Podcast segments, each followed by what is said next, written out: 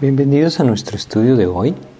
Hoy estaremos nuevamente estudiando el Evangelio de Juan, del capítulo 17 del Evangelio de Juan. Este es el pasaje que hoy empezaremos a estudiar, capítulo 17 del Evangelio de Juan. Y lo que hoy vamos a compartir en este Evangelio es un pasaje que es muy especial. Bueno, creo que todos realmente lo son en este Evangelio, pero este, este sobresale por algunos aspectos. Eh, es una oración que nuestro Señor Jesucristo elevó al Padre en favor de aquellos que están quedando atrás, es decir, de nosotros. Hemos estado estudiando en el capítulo 16 que el Señor Jesucristo les está hablando a sus discípulos acerca de su partida él mismo les dice que llega el momento ya en el que no le verán más y que por un tiempo no le verán, pero que luego le verán. Él habla también acerca de que iba a partir, claramente se los anuncia. Y entonces ahora, después de haberles enseñado, y como lo eh, vimos en nuestro estudio anterior, en medio de la tristeza, Él quiere darnos gozo, Él quiere ofrecernos ese amor maravilloso, Él quiere que vivamos por fe y Él quiere también traer su paz a nuestras vidas. No solamente exhorta a los creyentes, a los discípulos, a nosotros a perseverar en esto, sino que también ora. Ora por sus discípulos, ora por nosotros. Y en todo esto que tenemos en el capítulo 17 tenemos una enseñanza hermosa realmente de nuestro Señor Jesucristo, en ese amor, en ese cargo que tiene por nosotros, que tuvo por sus discípulos y que sigue conquistando el corazón de aquel que le presta la atención de vida. Así es que hoy vamos a empezar con este pasaje y vamos a hacer una oración para pedirle a Dios que nos guíe en nuestro estudio de hoy. Vamos a orar. Señor, te queremos agradecer, mi Dios, la oportunidad que hoy nos das de poder meditar en tu palabra, Señor, de poder meditar en tus enseñanzas, recibir, Señor, tu exhortación y agradecidos contigo, Padre, pues te pedimos que tú nos edifiques, que tú nos alientes y que tú nos permitas estar atentos a tu enseñanza. Te rogamos tu ayuda, Padre, en nombre de Jesús. Amén. Pues entonces les decía, ¿no? En el capítulo anterior, capítulo 16, vimos las últimas enseñanzas que el Señor Jesucristo dio a sus discípulos, como Él dio la promesa del Espíritu Santo, quien vendría sobre el, el cuerpo de creyentes, es decir, a formar la iglesia, cómo a través del Espíritu de Dios Él podría guiar al creyente para manifestar su testimonio, y entonces tocar el corazón del incrédulo, del mundo, para poder ser convencido, como lo vimos antes, de pecado, de justicia y de juicio. También enseñó a sus discípulos acerca del gozo, del amor, la fe, la paz, cada una de estas cosas como un fruto del Espíritu que Él quería poner y quiere poner en el corazón de sus hijos. Pero no quedó ahí su enseñanza, es decir, es un ejemplo hermoso el que tenemos porque no solamente trajo la exhortación, no solamente trajo dirección por medio de la enseñanza, sino que también oró por ellos. Y es una de las cosas que nosotros hoy necesitamos reconocer, la necesidad de la oración, la necesidad de una vida de oración. Muchas veces queremos hacer mucho, decimos mucho, pero no oramos. Y realmente Estamos entonces limitando el trabajo de Dios a lo que nosotros podemos alcanzar y no a lo que a través de su gracia Él puede derramar cuando nosotros clamamos a Él en oración. Por eso es tan importante este pasaje, porque es un ejemplo, un ejemplo de nuestro Señor Jesucristo, quien no solamente transmitió la verdad, no solamente enseñó la verdad, sino que oró por aquellos que la estaban recibiendo. Y es lo que Dios anhela también en nuestras vidas que oremos, que oremos por aquellos que están alrededor nuestro y que a través de esa oración podamos llevar a cada persona delante del Padre.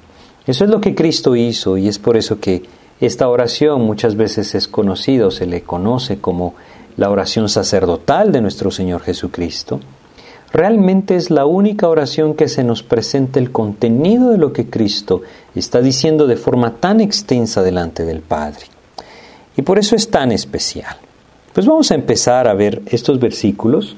Hoy lo que vamos a ver en el contenido de esta oración de nuestro Señor Jesucristo es que Él habla de que su obra está cumplida, quiere decir que su obra, la obra que el Padre le ha encomendado, está hecha, y a pesar que Él no ha subido a la cruz, él, sabe que ya va a subir a la cruz, faltan pocas horas para que suba a la cruz y entregue su vida, por lo tanto Él eh, habla en esta oración como que esto ya es un hecho, porque efectivamente lo era. Pero vamos a ver en estos primeros versículos de que habla como esta obra ya está cumplida y también habla del propósito o de los propósitos que han gobernado su vida estando aquí en la tierra. Y por lo tanto, lo tenemos que ver como un ejemplo para nuestras vidas, un ejemplo de aquello que Dios quiere hacer con nosotros. Si nosotros eh, vamos, por ejemplo, antes de empezar en Juan 17, vamos a leer un versículo que me parece muy importante de tener en mente mientras vemos esto.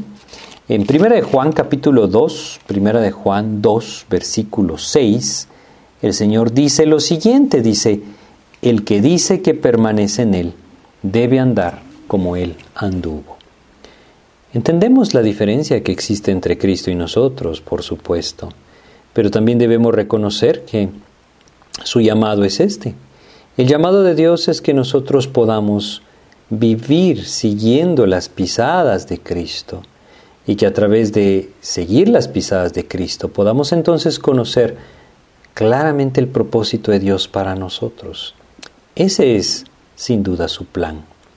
Y lo vamos a ver. Vamos a ver entonces en este pasaje lo que el Señor Jesucristo nos deja. Empieza diciendo Juan 17.1, estas cosas habló Jesús, y levantando los ojos al cielo, dijo, Padre, la hora ha llegado.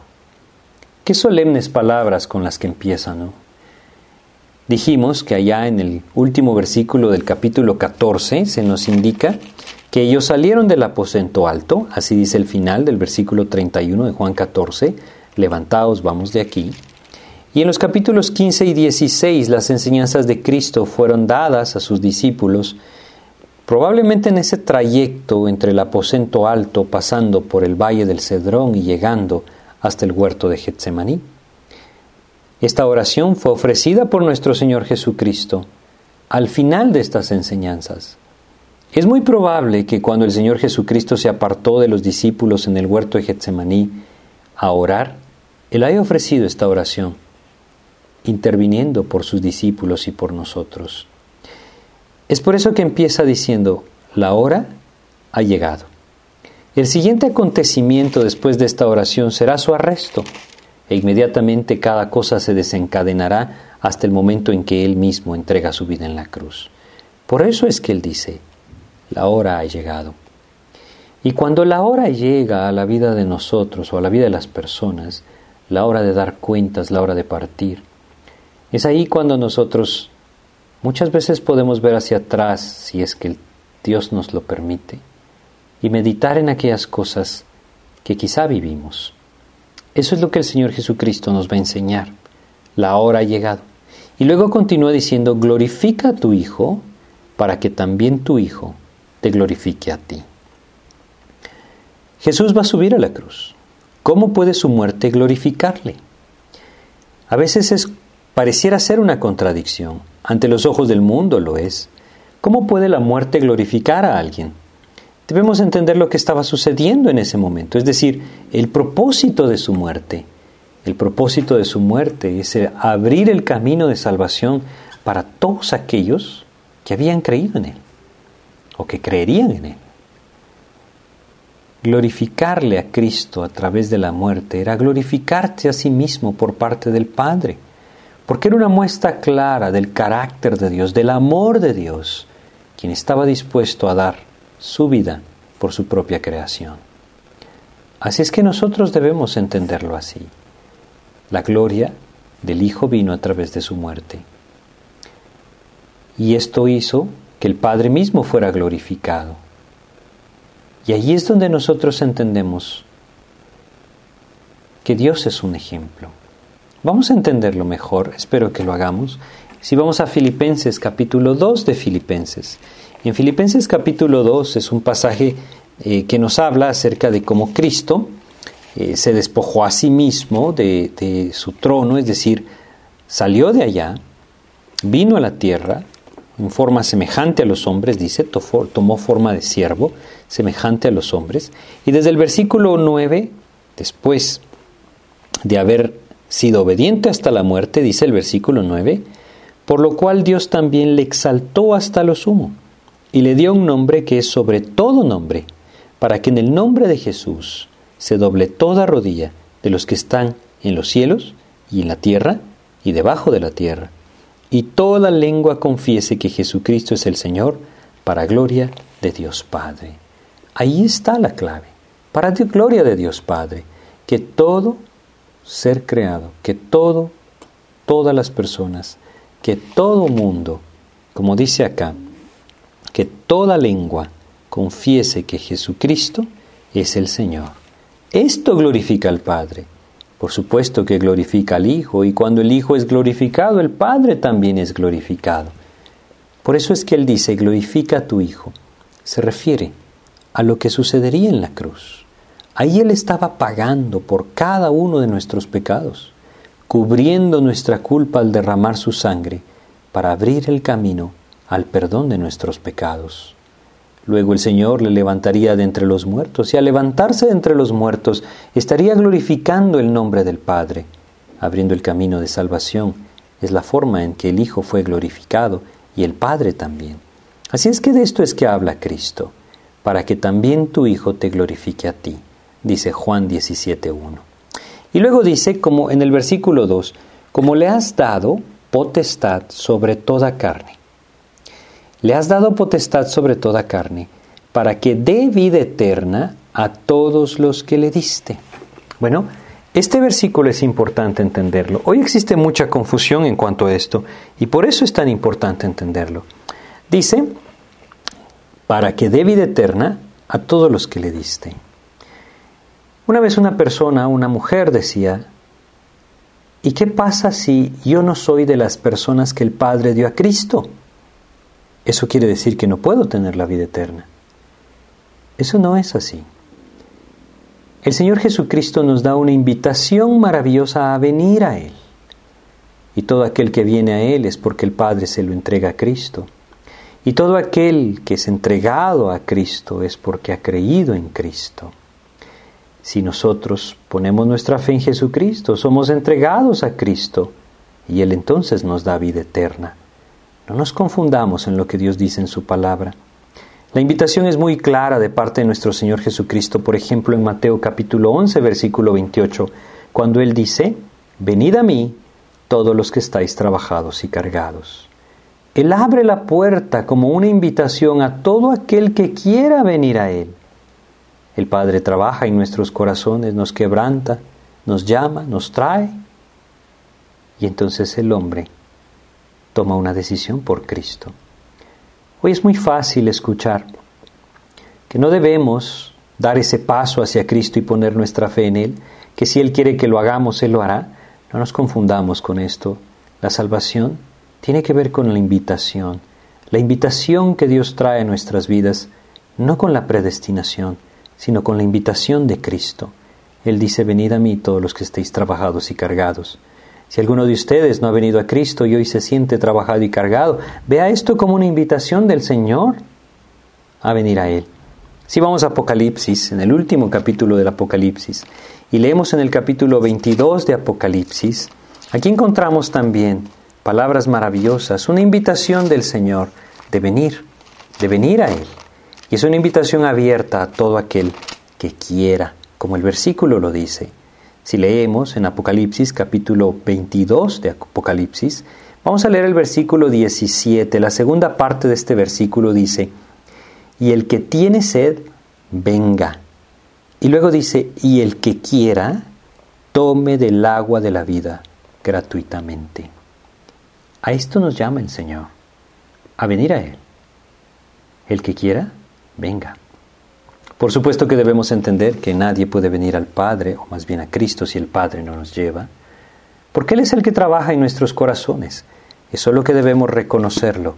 Él me está llamando, yo debo llevar, yo debo ir.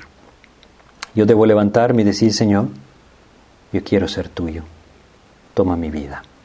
Es importante entenderlo, así es que, como le has dado potestad sobre toda carne, dice Juan 17.2, para que dé vida eterna a todos los que le diste. Todos aquellos que el Padre le ha dado son aquellos que han creído en el Hijo, y al creer en el Hijo son dados al Padre, perdón, soldados al, al creer en el Hijo, el Padre se los da al Hijo para que les dé vida eterna. Espero que lo puedan comprender bien. En conclusión, yo lo que quiero hacerles ver es que hoy hay mucha confusión. Hoy se habla mucho acerca de que hay personas destinadas a salvarse y personas destinadas a perderse. Dios nos dice claramente que su anhelo es que todos los hombres sean salvos y que procedan al arrepentimiento. Eso es lo que Dios nos dice. Incluso nos dice que Él retarda su venida con ese propósito. Él anhela que todos los hombres se vuelvan a Él. Y esa es la razón por la cual Cristo aún no ha regresado.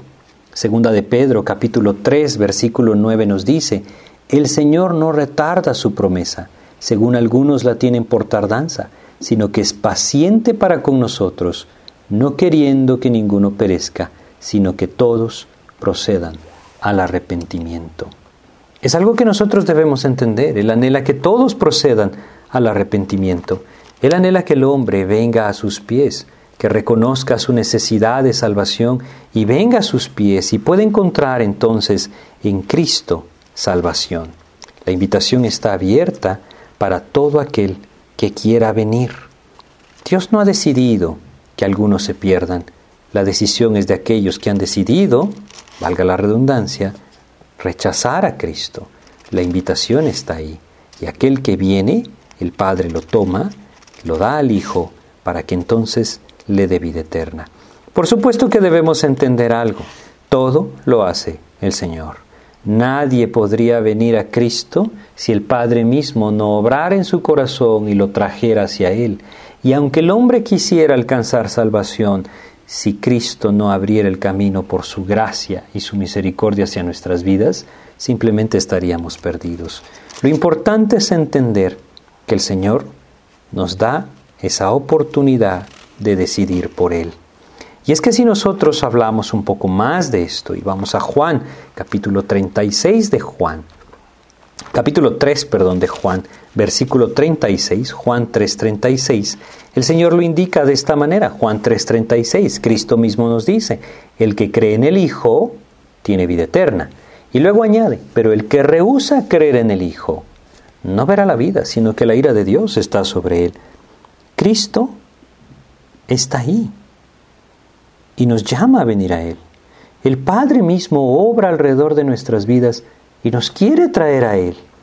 Dios mismo permite muchas circunstancias en nuestras vidas para abrir nuestros ojos y entender que tenemos una necesidad de salvación.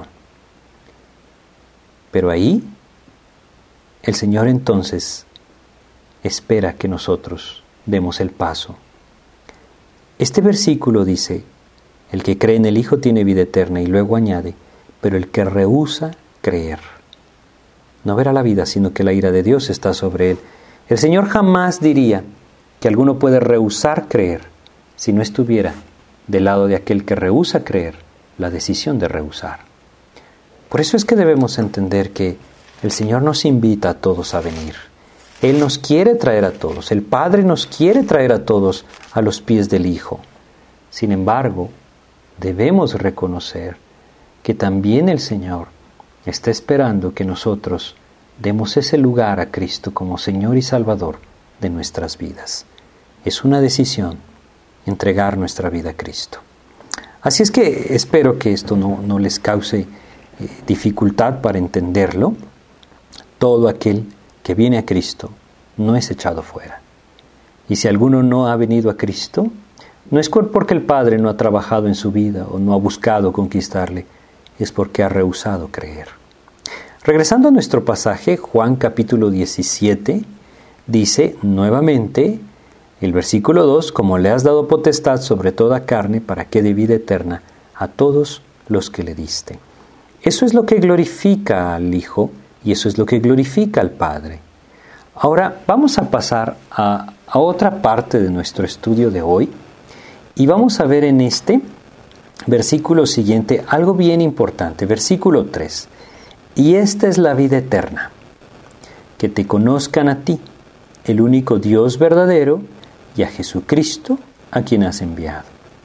Este versículo es un versículo que a veces no se entiende bien lo que dice, porque efectivamente aquel que conoce a Cristo, es decir, aquel que cree en Cristo, tiene vida eterna, es algo fácil y sencillo de entender a lo largo de todo este Evangelio de Juan, pero este versículo que nos da, podríamos verlo de esta manera, es una causa y un efecto.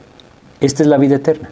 Es decir, aquel que tiene vida eterna le conoce al Padre, el único Dios verdadero, y conoce a Jesucristo, a quien el Padre ha enviado. Eso es lo que este versículo dice. Quiere decir que aquel que ha puesto su fe en Jesucristo, aquel que el Padre ha entregado al Hijo y el Hijo le ha dado vida eterna, es entonces el que puede conocer al único Dios verdadero y a Jesucristo, a quien Dios ha enviado. Eso es lo que el versículo dice. Y luego entonces, en estos siguientes versículos, tenemos un pasaje muy, muy importante. Tenemos lo que el Señor Jesucristo describe como aquellas cosas por las cuales su vida se ha caracterizado. Los propósitos de su vida, podríamos decir. Por supuesto, uno, y el superior a todos, es hacer la voluntad del Padre, a eso vino Cristo.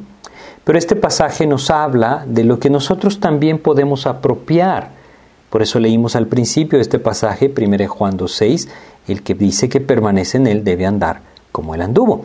Y yo quisiera que pudiéramos eh, prestar atención realmente a este pasaje, porque es lo que Dios busca que nosotros vivamos, es lo que Él anhela para nuestras vidas, así como lo anheló para la vida de Cristo, así como Cristo mismo lo vivió, así Dios anhela que nosotros también lo apropiemos.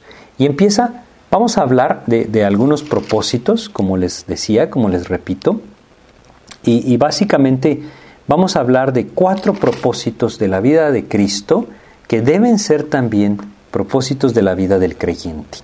El primero está en el versículo 4 y es el siguiente. Dice, yo te he glorificado en la tierra. Yo te he glorificado en la tierra. Algo que nosotros debemos entender es que todo lo que Cristo hizo, lo hizo para glorificar al Padre. Todo lo que Cristo hizo estuvo de acuerdo a la voluntad del Padre. Todo lo que Cristo hizo fue porque el Padre anhelaba que lo hiciera. Y a través de eso que Cristo hizo, el Padre fue glorificado. Yo te he glorificado en la tierra. Y esto significa, nuevamente, que todo lo que él hizo era parte de la voluntad de Dios y por eso le glorificaba al Padre. Aquí es donde nosotros podemos, por un momento, voltear a ver hacia lo que nosotros estamos hoy viviendo y entender que el anhelo de Dios es este mismo, que todo lo que nosotros hagamos le glorifique al Padre, le glorifique a Cristo. No nos confundamos, entendamos claramente, Cristo vivió una vida sin pecado, una vida perfecta, una vida limpia. Nosotros tenemos una naturaleza pecaminosa. Y lastimosamente muchas veces nuestra carne nos engaña y nos arrastra hacia el pecado. Debemos entender que nunca vamos a vivir la vida perfecta que Cristo vivió, pero sí debemos entender también que el anhelo de Dios es que lo que nosotros vivimos le glorifique al Padre. Y esto tiene que ver con las cosas que nosotros hacemos, no solamente con lo que sabemos, sino las cosas que nosotros hacemos claro y, es muy claro y, y, muy sencillo y muy importante. Todo en la vida del creyente es por gracia, ¿sí? Y la gracia de Dios nos ha dado su Espíritu y ese Espíritu de Dios que está en nosotros por medio de la fe en Cristo, por medio de su gracia, puede llevarnos a vivir para Cristo. Esa es su voluntad. El apóstol Pablo escribe la segunda epístola a Timoteo, eh, son sus últimos años o momentos de vida. Y quisiera que fuéramos al capítulo 3 de 2 de Timoteo y leyéramos por un momento el versículo 10. El apóstol Pablo le está enseñando o diciendo a Timoteo las cosas que él ha seguido y dice lo siguiente, pero tú has seguido mi doctrina. La palabra doctrina quiere decir enseñanza. Tú has seguido mi doctrina. E inmediatamente dice conducta, propósito, fe. Luego añade longanimidad, amor, paciencia. Pero fíjense lo que dice. Has seguido mi enseñanza, han seguido mi doctrina, mi conducta, mi propósito. Es lo que Cristo anhela para nuestras vidas, que sigamos su conducta y su propósito. ¿Somos capaces? Nadie lo es, pero el Espíritu de Dios nos puede llevar a vivir para dar testimonio de Cristo, y ese es su anhelo. No estamos poniendo y no debemos poner nuestros ojos en nuestras obras, porque es la gracia del Señor la que nos da el favor de Dios. Solo debemos entender que Él tiene un propósito para sus hijos y ese propósito es que imitemos a Cristo. Cristo, todo lo que hizo en la tierra, le glorificaba al Padre. Lo que Él decía glorificaba al Padre, lo que Él hacía glorificaba al Padre, su conducta glorificaba al Padre. ¿Qué hay de la nuestra? Eso es lo que debemos meditar. ¿Nuestra vida le glorifica al Padre? ¿Lo que hago, lo que digo, le glorifica al Padre? Eso es lo que debemos buscar y suplicarle a Dios que Él mismo lo haga una realidad en nosotros. Así es que aquí lo tenemos, yo te he glorificado en la tierra, dice. Luego añade el versículo 4 de Juan 17, he acabado la obra que me diste que hiciese. Esto está relacionado a la primera parte del versículo. Yo te he glorificado en la tierra está relacionado con hacer la voluntad del Padre. Si nosotros vamos, por ejemplo, a Juan capítulo 4, versículo 34, dice lo siguiente. Juan 4, 34 dice, Jesús les dijo, mi comida es que haga la voluntad del que me envió y que acabe su obra. Esto era lo que el Señor Jesucristo se deleitaba. Esto es, que Él acabó esa obra que el Padre le dio para que hiciese. ¿Cuál es? Bueno, Él hizo la voluntad del Padre. ¿sí? Él hizo aquello que el Padre le había encomendado. Y como dice, Él se deleitaba en esto, hacer la voluntad del Padre. Parte de lo que Dios anhela en nuestras vidas y que le glorifica al Padre es que nosotros vivamos conforme a la voluntad de Dios. Vivir conforme a la voluntad de Dios, sin duda, tiene que ver con lo que hemos estado estudiando en Juan 15 y es un buen momento para ir uniendo todas estas enseñanzas. En el capítulo 15 de Juan, nosotros leímos en el versículo 4, la primera parte, permaneced en mí y yo en vosotros. Nos llama permanecer, ¿sí? Permanecer. Y luego nos dice también en el versículo 5, yo soy la vid, vosotros los pámpanos, el que permanece en mí y yo en él, este lleva mucho fruto. Y luego si nos vamos al versículo 8 dice, en esto es glorificado mi Padre, en que llevéis mucho fruto. Y seáis así mis discípulos. Lo que debemos entender es que el Padre se glorifica cuando el Hijo hace su voluntad. El Padre se glorifica cuando el Hijo hace su voluntad. Y esa voluntad significa permanecer en Cristo, para que el fruto de Cristo se manifieste en nosotros. Nosotros no podemos glorificar a Dios. El Hijo es el único que puede hacerlo. Y el Hijo es el que quiere formar su vida en nosotros por medio del Espíritu. Así es que debemos permanecer en Él para que su voluntad sea una realidad y Cristo entonces pueda ser glorificado y por lo tanto el Padre mismo sea glorificado. Volvámoslo a, retomar. Versículo 4 de Juan 17. Yo te he glorificado en la tierra, he acabado la obra que me diste que hiciese. El anhelo del Señor es que nuestras vidas glorifiquen al Padre. La única forma es que permanezcamos en Cristo, el fruto del Espíritu venga, el Hijo sea glorificado y el Padre sea glorificado. He acabado la obra que me diste que hiciese. Dios nos ha dado a cada uno de nosotros una tarea específica. Y cada uno de nosotros a través de la búsqueda de Cristo puede encontrar el propósito de Dios, esa tarea específica. Lo que necesitamos comprender es que la única forma de encontrarla es permaneciendo en Cristo. Así es que Dios anhela que nosotros también le glorifiquemos. Como Cristo le glorificó en la tierra, Dios anhela que nosotros también le glorifiquemos en la tierra. La única forma será permaneciendo en Cristo. En el versículo 5, el Señor Jesús sigue diciendo, Juan 17:5, Ahora pues, Padre, glorifícame tú al lado tuyo, con aquella gloria que tuve contigo antes que el mundo fuese. Antes que el mundo fuese, Cristo mismo estaba en el Padre. Hay personas que dicen que Dios, que perdón, que Jesucristo nunca declaró sí mismo ser Dios.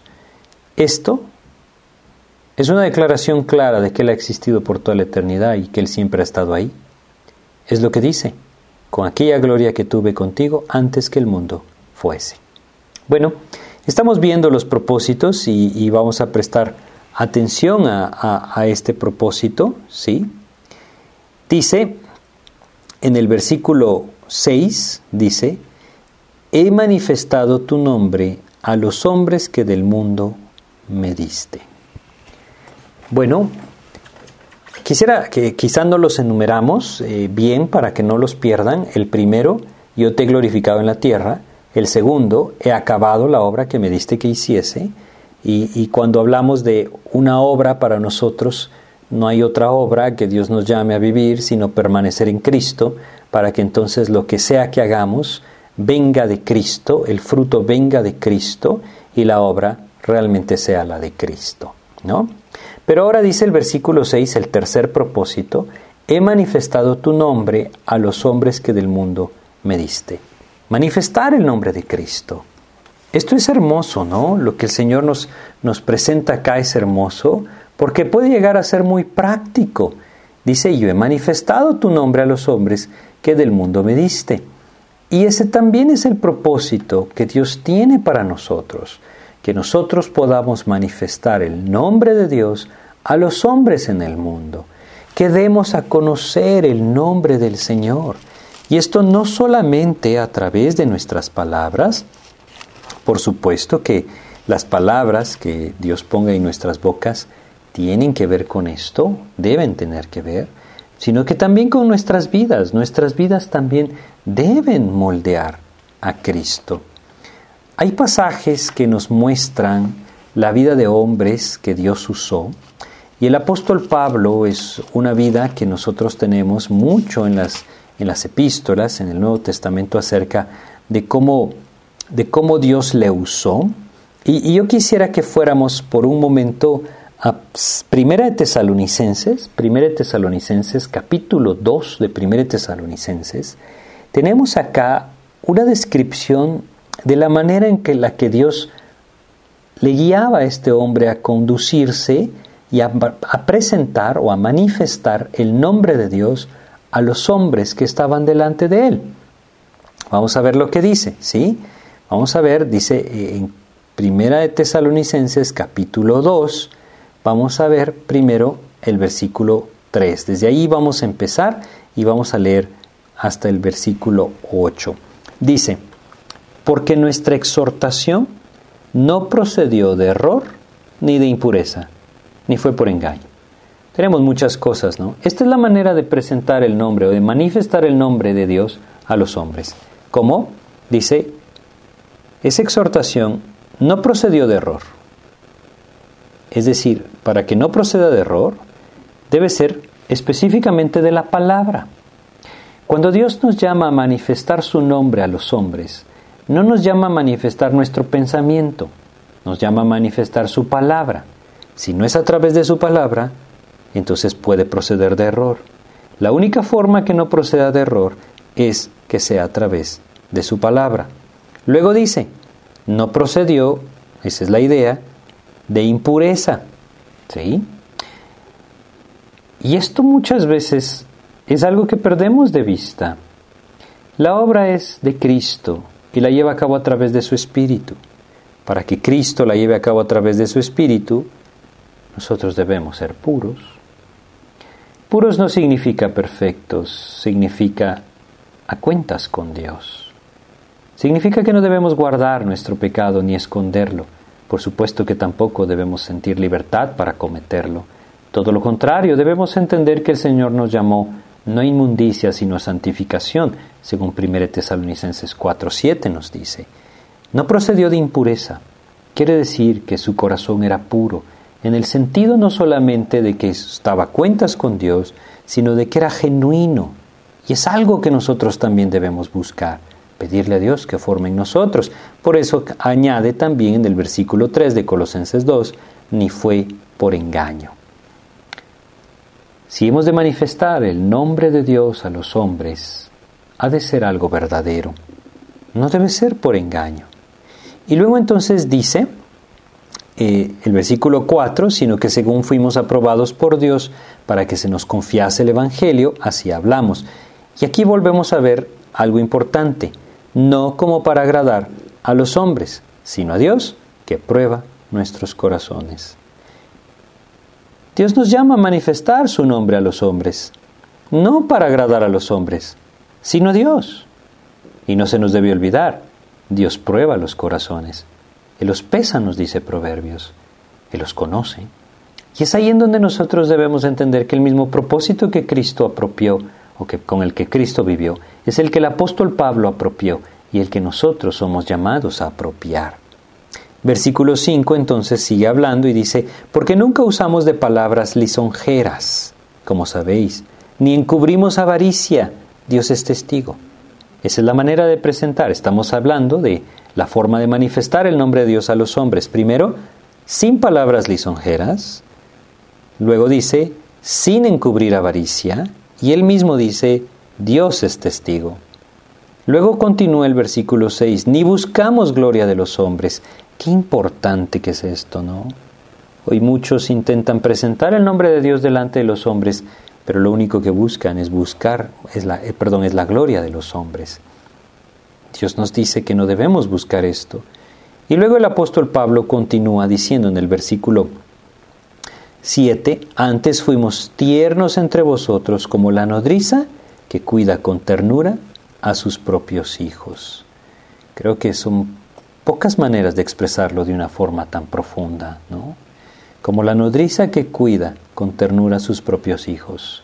Este hombre aprendió a presentar el nombre de Cristo de esta manera y es el llamado de Dios a nuestras vidas también. Esto significa definitivamente con amor, con esa ternura, con ese amor, con ese interés genuino, con ese propósito puesto en los ojos en la salvación. Y el versículo 8 termina diciendo, tan grande es nuestro afecto por vosotros, que hubiéramos querido entregaros no solo el Evangelio de Dios, sino también nuestras propias vidas, porque habéis llegado a sernos muy queridos hubiéramos querido también entregar nuestras propias vidas, dice, ¿no? Pues es la forma en la que Cristo lo hizo, Él entregó su propia vida, es la forma en la que este hombre entendió que era el propósito de Dios para su vida, y es lo que Dios anhela con nosotros también. Si algo caracteriza al cristianismo de nuestra época, es la comodidad, es la frialdad espiritual, es la falta de comunión con Dios, la falta de comunión con la palabra de Dios. Y esto hace que nosotros no estemos dispuestos a nada para presentar el nombre de Dios al mundo. Pero es el propósito por el cual Cristo vivió y es el propósito por el cual Él anhela que nosotros también vivamos. Regresemos a Juan capítulo 17 y sigamos viendo lo siguiente, bueno, sigue diciendo, versículo 6, he manifestado tu nombre a los hombres que del mundo me diste, y luego añade, tuyos eran y me los diste, y han guardado tu palabra. Hoy hay una gran necesidad, y es que nosotros seamos puntuales en lo que Dios nos está llamando a vivir. Dios no nos está llamando a vivir una religión, nos está llamando a vivir en comunión con Él, y esto requiere que su palabra sea el centro. Cristo será el centro si su palabra es el centro. Él nos llama a vivir por la palabra y a través de ella. Él anhela que nuestras vidas guarden su palabra y que nosotros podamos también transmitir su palabra. No hay otra manera, no hay otro camino, sino que el camino de la palabra de Dios. Ese es el camino de Cristo. Por eso es que Dios anhela que nosotros podamos apropiar esto de una forma sencilla, de una forma segura al final de cuentas, ¿no? Ese es el camino que Dios pues tiene para nosotros, ¿no? Y que Dios anhela que nosotros podamos también apropiar. Así es que Dios nos llama a vivir por su palabra, transmitir su palabra, a vivir en la palabra. Él dice, han guardado tu palabra. Y Dios anhela que nosotros también podamos transmitirla de tal manera que las personas la puedan guardar. ¿sí? Así es que eh, vamos a repasar un poquito. Versículo 4 decía, yo te he glorificado en la tierra, ese es el primer propósito, que todo lo que hagamos y todo en lo que participemos le glorifique al Padre. ¿Sí? Luego decía, he acabado la obra que me diste que hiciese, ese es el anhelo de Dios, que seamos participantes en su obra, que llevemos a cabo su obra. Y esto significa nuevamente que Cristo haga su obra en nosotros, permaneciendo en Cristo. ¿Sí? Luego, en el versículo 6 leímos, he manifestado tu nombre, a los hombres que del mundo me diste. Manifestar al Padre. ¿Sí? Eso es, con nuestras vidas, manifestar al Padre. Y, leímos en, en 1 Tesalonicenses lo que para Pablo significaba esto. Luego, tuyos eran y me los diste y han guardado tu palabra. Debemos transmitir su palabra. Este es el cuarto propósito, transmitir su palabra, manifestar la palabra. Este es el centro de la vida en Cristo la palabra de Dios, manifestar al Padre, transmitir su palabra. Es el llamado del Señor y esto requiere que nosotros nos llenemos de su palabra, conozcamos su palabra, meditemos en ella, la memoricemos, profundicemos en ella, la escudriñemos. Hay una gran necesidad de esto. Cuando el apóstol Pablo llegó a esa iglesia de Corinto, él padeció ahí bastante persecución, pero cuando él llegó, había una atmósfera, un ambiente, podríamos decir, de dureza, de tensión, ¿sí? De tensión. Y esto hizo que este hombre se detuviera de decir cualquier cosa que no fuera la palabra de Dios. 1 Corintios capítulo 2, vamos a ir a 1 Corintios capítulo 2 y vamos a leer esto, ¿sí? Vamos a leer desde el versículo 1 hasta el 5. Fíjense lo que dice. 1 Corintios capítulo 2, del 1 al 5 dice, Así que, hermanos, cuando fui a vosotros para anunciaros el testimonio de Dios, no fui con excelencia de palabras o de sabiduría. No se trata de nuestras palabras ni de nuestra sabiduría. Queremos manifestar al Padre, tenemos que transmitir su palabra. No nuestra sabiduría, no nuestra capacidad, Cristo. Y luego dice el versículo 2, pues me propuse no saber entre vosotros cosa alguna, sino a Jesucristo y a este crucificado. ¿No habían más cosas que transmitir acerca de las enseñanzas de Cristo? Habían muchísimas más. Pero si primero el hombre no viene a Cristo, si primero el hombre no entiende que es pecador y que el único que pagó por sus pecados es Cristo, que el único que puede perdonar sus pecados es Cristo, que el único que puede darle salvación es Cristo, y que lo que necesita es poner su fe en Jesucristo y arrepentido de sus pecados volver su rostro hacia el Hijo de Dios. Entonces no importa que conozca lo demás o no lo conozca, porque sin Cristo no hay salvación. Y debemos ser muy cuidadosos en cuanto a esto, ¿sí? Lo que debemos presentar es a Cristo y a este crucificado. Quiere decir, pagando por nuestros pecados. Si la persona rechaza a Cristo, no tiene sentido llenarlo de conocimiento sobre otras cosas que nunca podrá apropiar porque Cristo no es su Señor.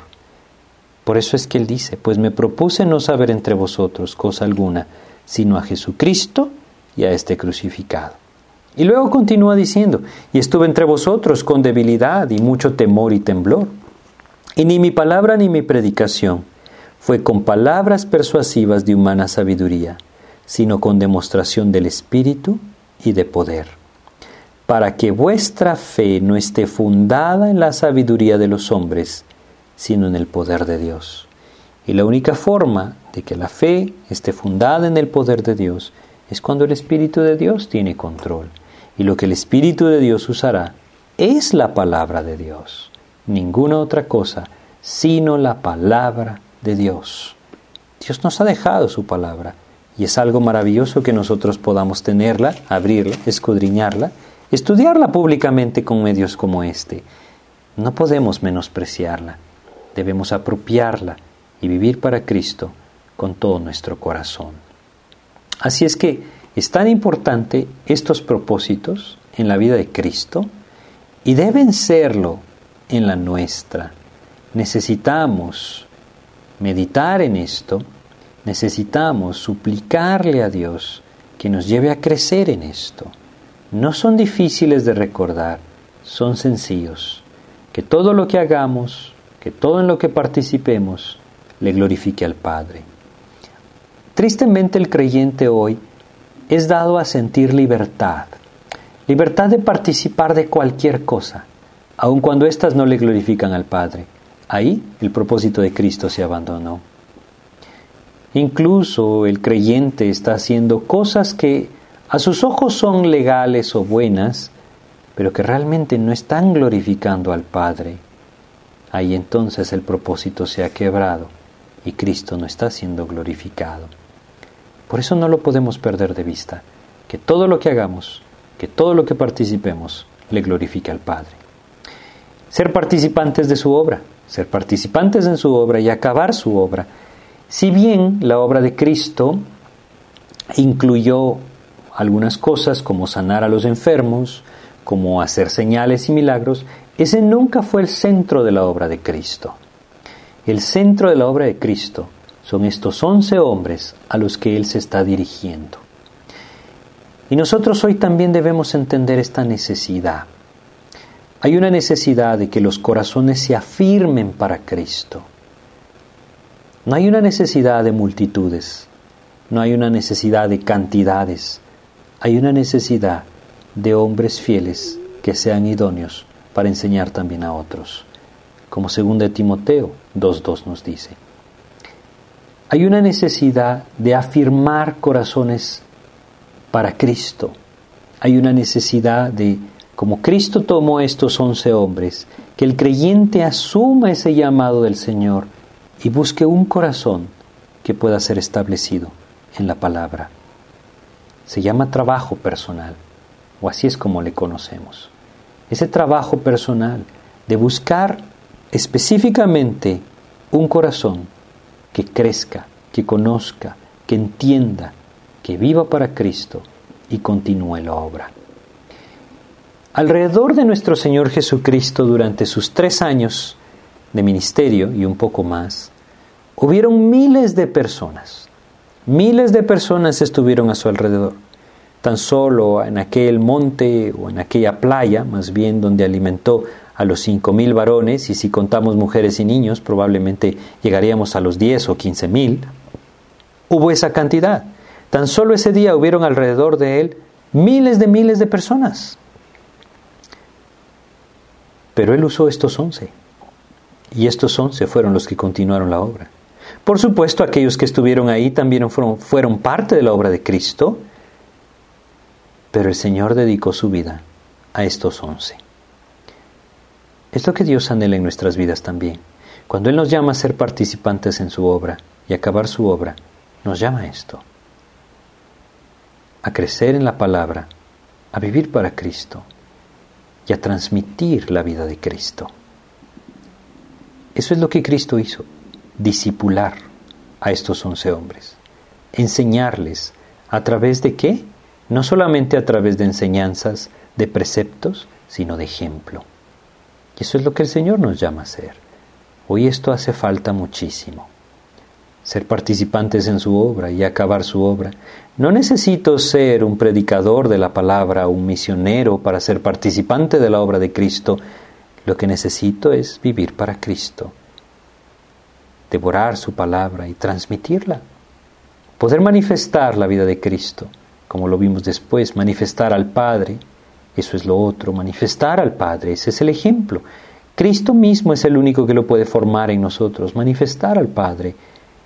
Y por último, transmitir su palabra, no nuestras ideas, no nuestros pensamientos, no nuestros principios, la palabra de Dios. Eso es lo que debe ser transmitido. Nadie puede moldear una vida sino el Espíritu de Dios. Y ahí es donde, si nosotros ponemos nuestros ojos en el Señor, Él puede moldear nuestras vidas y moldear la vida también de los demás.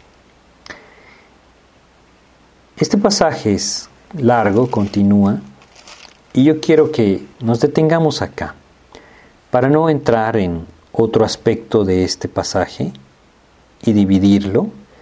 Vamos a dejarlo acá y vamos a pedirle a Dios que nos guíe a través de una oración. Padre, te queremos agradecer la oportunidad que tú nos das, mi Dios, de meditar en estas enseñanzas. Te rogamos tu ayuda, Padre, para comprender que estos cuatro propósitos de tu vida son aquellos que tú también anhelas para nosotros. Dirígenos tú a poderlos apropiar y vivir. Te pedimos en el nombre de Jesús. Amén.